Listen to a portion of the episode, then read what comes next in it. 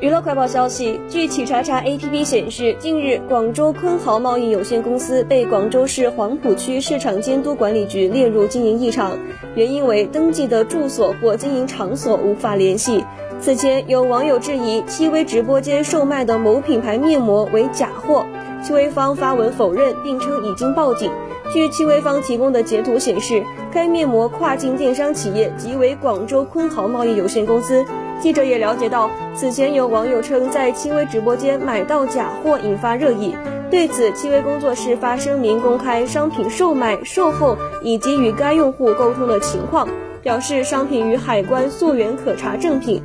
八月二十二号，机构鉴定戚薇直播间卖假货，再引热议。随后，戚薇工作室发文称已经报警，一切等相关部门调查结果。戚薇也发文表示，相关事件我们仍然在取证当中，是哪家鉴定机构给我们提前盖棺定论的？